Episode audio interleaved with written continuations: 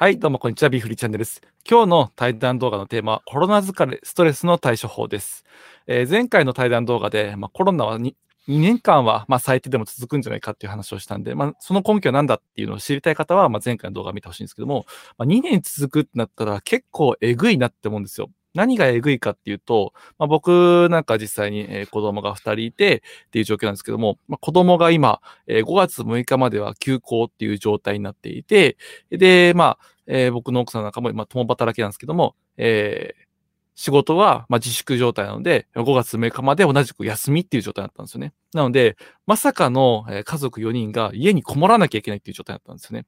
で僕なんかはまだ、あの、普段からよく話し合うの大丈夫なんですけども、最近コロナコロナ疲れだけじゃなくて、コロナ DV とか、コロナ離婚とか、なんかコロナなんちゃらみたいなそういうネガティブワードが結構広がってますよね。で、中国なんかではコロナ DV なんかが結構深刻になっているとかっていう話を聞くんですけども、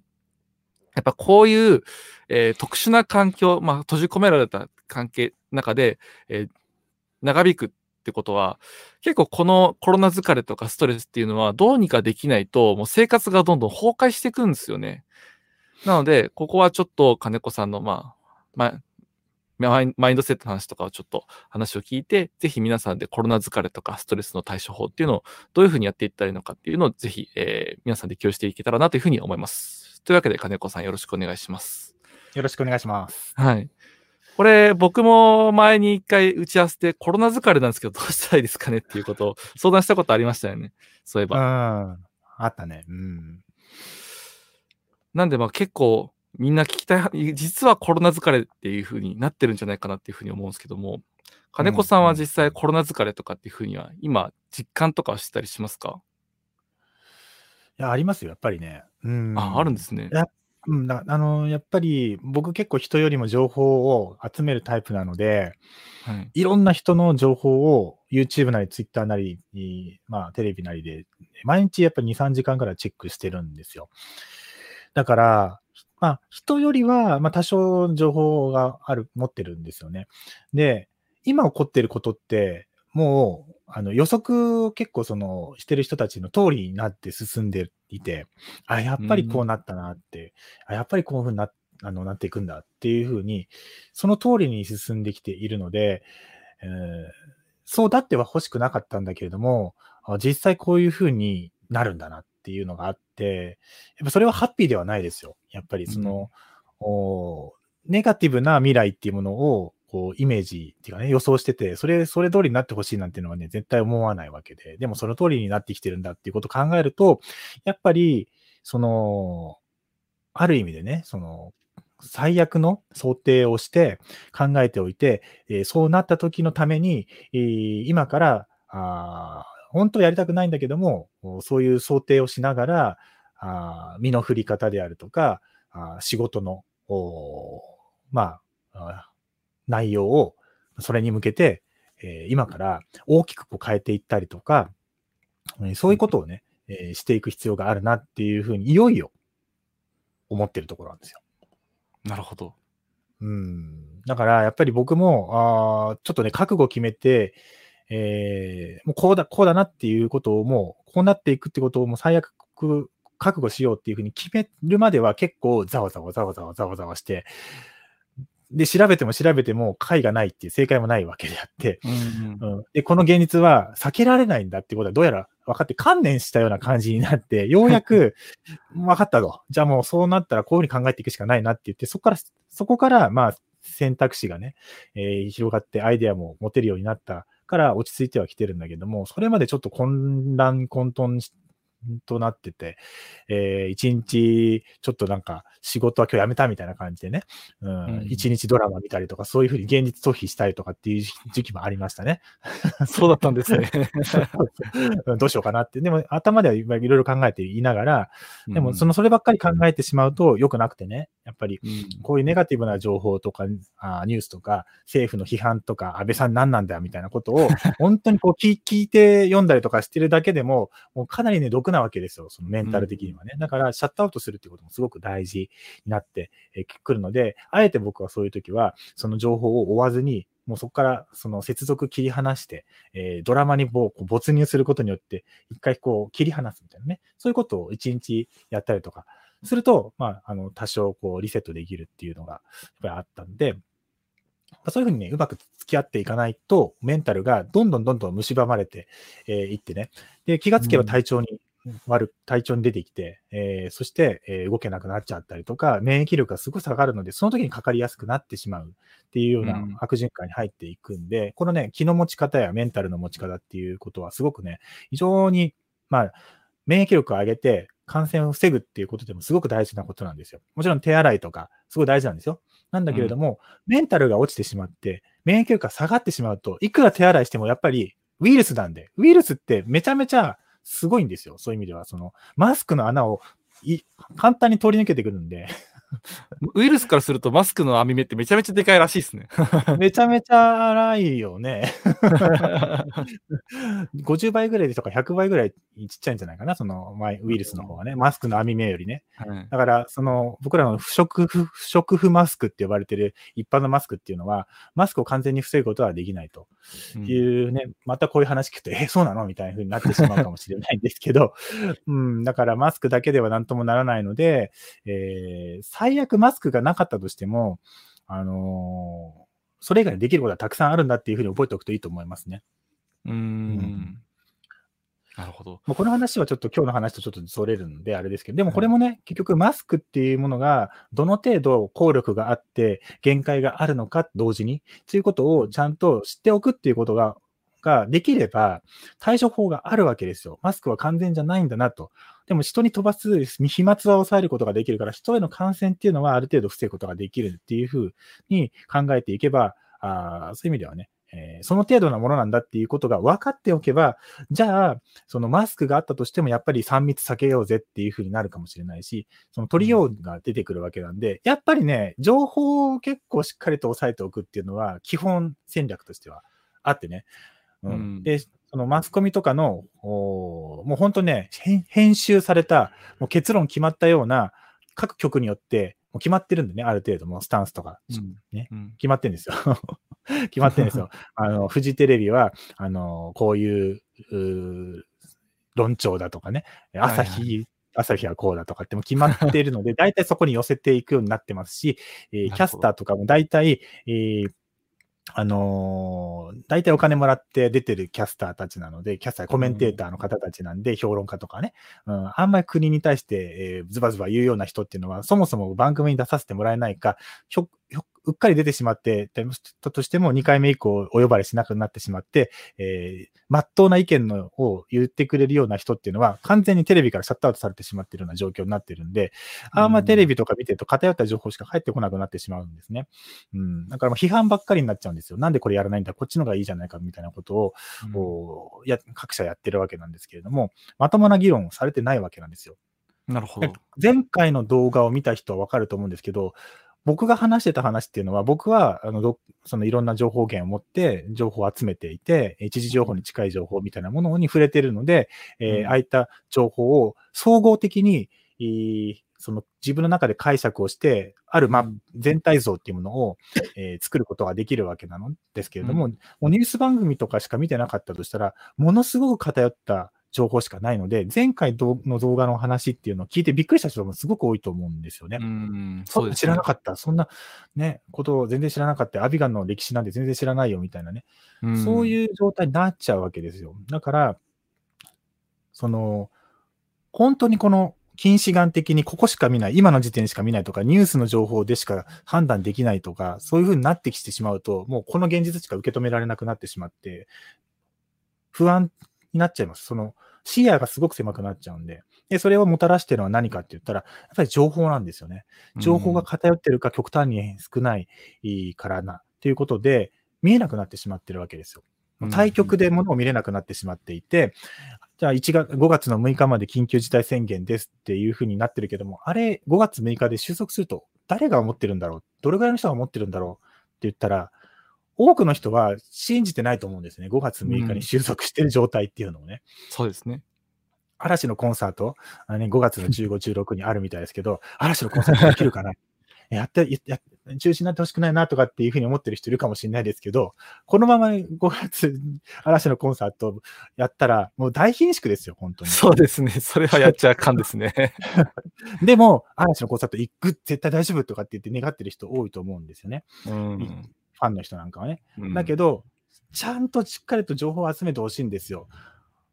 ね、ワクチン開発とか、その特効薬開発っていうのを考えたときに、うんえー厚厚生労働省認可まで考えて、そしてそれが一般の人たちが病院で自分の希望で、ね、えーワビガン投与できるとか、特効薬が投投与できるとか、ワクチン開発されてそれが投与できるっていうふうに、みんなができるようになる状態になって、初めてコロナが落ち着いて収束するっていうメンタルが、その空気が流れていくわけですよね。世の中の空気がそういうふうに変わっていくと。そこまで最長やっぱ、最低でも2年ぐらいはやっぱり見ておくべきだなと僕は思ってるわけですね。そう、そうならないでほしいとは思うんだけど、もっと早く収まってほしいんだけど、でもやっぱり2年ぐらいは絶対にかかるだろうなって僕の中では、もう、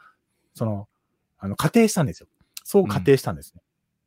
そう仮定することによって、じゃあこの2年間どうやってビジネスを回していくのかっていう思考が初めて回っていくわけです。ですから、給付金があの2割の人しか対象にならない、そんなの不公平だとか、あいろいろあると思うんですよ。なんでね、全員に一律普及し給付しないんだとか、そうなあると思いますよ。ママスク2枚なんて、えーなん、なんでそんな愚策はとかっていうふうに気持ちもあるとは思いますよ。だけれども、そういうふうに人に対して何か否定的なことを、まあ、批判したりとかね、えーいうふうになってしまってるうちはですね、えー人間っていうのは、その無力になってしまうんだっていうことなんですよ。もう何もできなくなってしまうんですね。こうなってしまったのは政府のせいじゃないかとか、あの政府からその何もかお金がもらえなかったら、もう俺俺はもうか、俺の生活はもうダメになってしまうじゃないかと。どうしてくれるんだとかって言ってるうちっていうのは、本当に何もアイデアが浮かばなくなって、思考停止してしまって無力になっちゃうんですよ。これがすごく怖くって、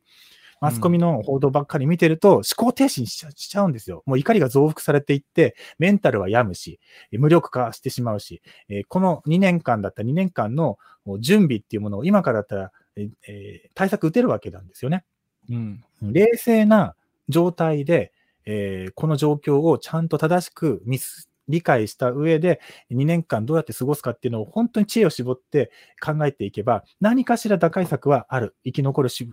るアイディアっていうのは、あの、浮かぶはずなんです。で、自分で限界があるんだったら、その仲間同士で、えー作戦会議をしていくなり、助け合うなり、えーするなり、えーっていうことをしていくっていうふうになるわけなんですけれども、やっぱりね、そういうふうに、その、否定の方に走ってしまったり、えー要は責任転嫁っていうことですよね。うん自分は悪くない。誰かのせいだっていうような状態っていうのは、本当に人を無力にしてしまって、思考停止させて、できるはずの今の対策っていうのが、そっちに頭が回らなくなって、全然その、おそういう対策が打てないまま、どんどん状況が悪化していってね。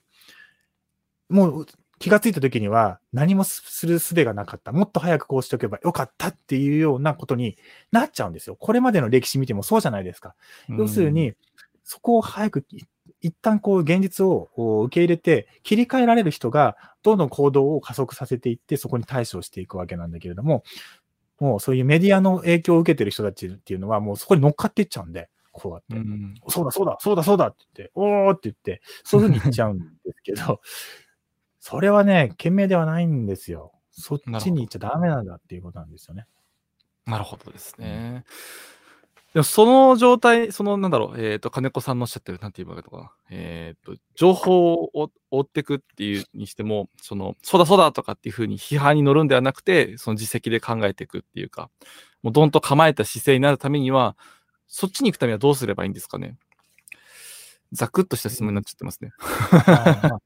でもね、まあ、まずはね、その自分のね、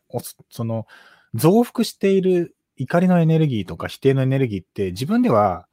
あのなかなかね、キャッチしていないんですよ。自覚していないんですよ。見て見ぬふりみたいな感じですかね。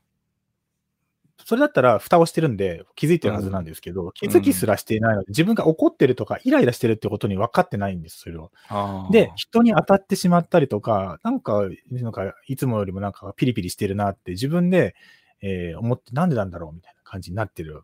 状態になるわけです。これって自覚がない状態ですよね。うんうんまずは、自分はなんかこう最近感情がうまくこう自分で、えー調整できてないなっていうふうに、自覚をしていくことがすごく大事で、なんかそのい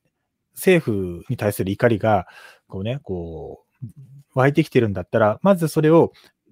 こう、認識するっていうこと、自分が、あその政府に対してなんか、すごく怒りを持ってるんだなって、安倍さんに対して、この野郎って思ってんだなっていうふうに思ってるんだったら、分かっ、それが分かってるんだったら、そう思ってるんだなっていうことを、まず客観的に見るわけですよ。自分のことをね。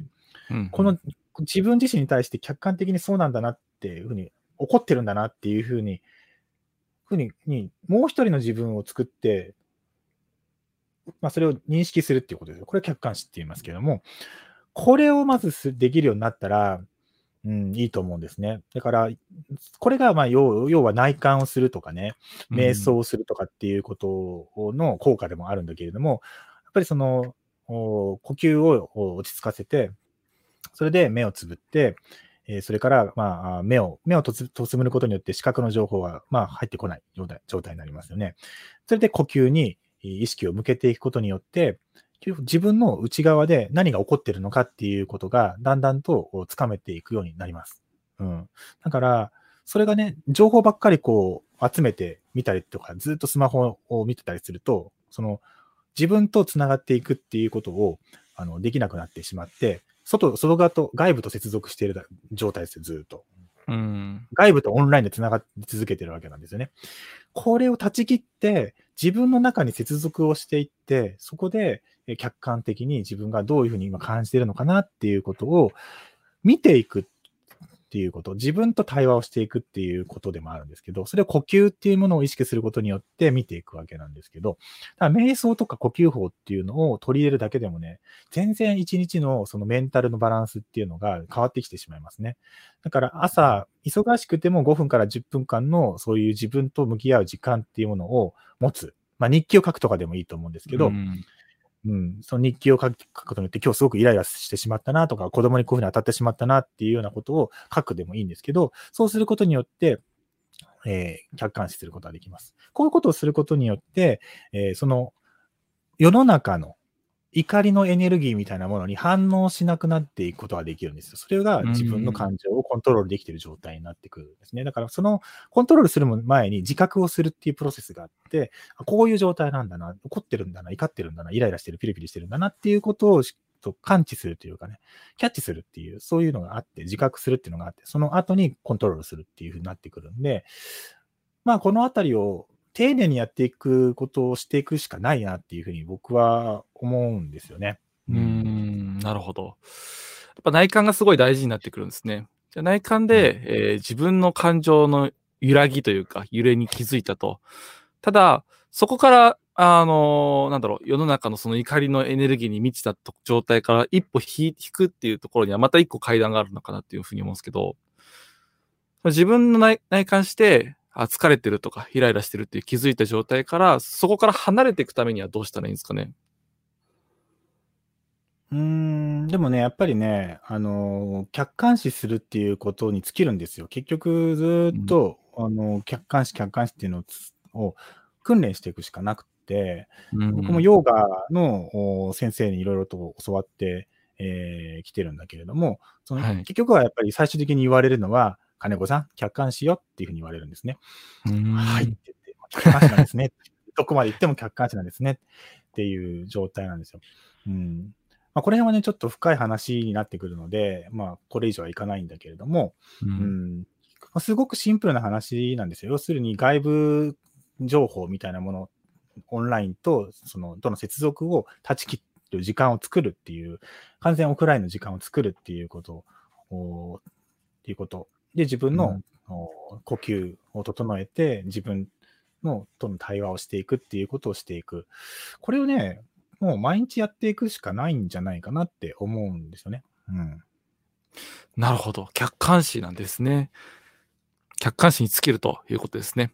わかりました。というわけで、えー、じゃあ、コロナ疲れとかストレスをすごい抱えてるっていう方は、まずは、えー、一歩俯瞰して自分を見るということを、ぜひ、えー、この対談動画を何度も繰り返し聞きながら、ぜひ自分の頭の中にこう、すり込ませていって、できるようになっていただければというふうに思います。というわけで、今回の対談動画終わりたいと思います。ありがとうございました。ありがとうございました。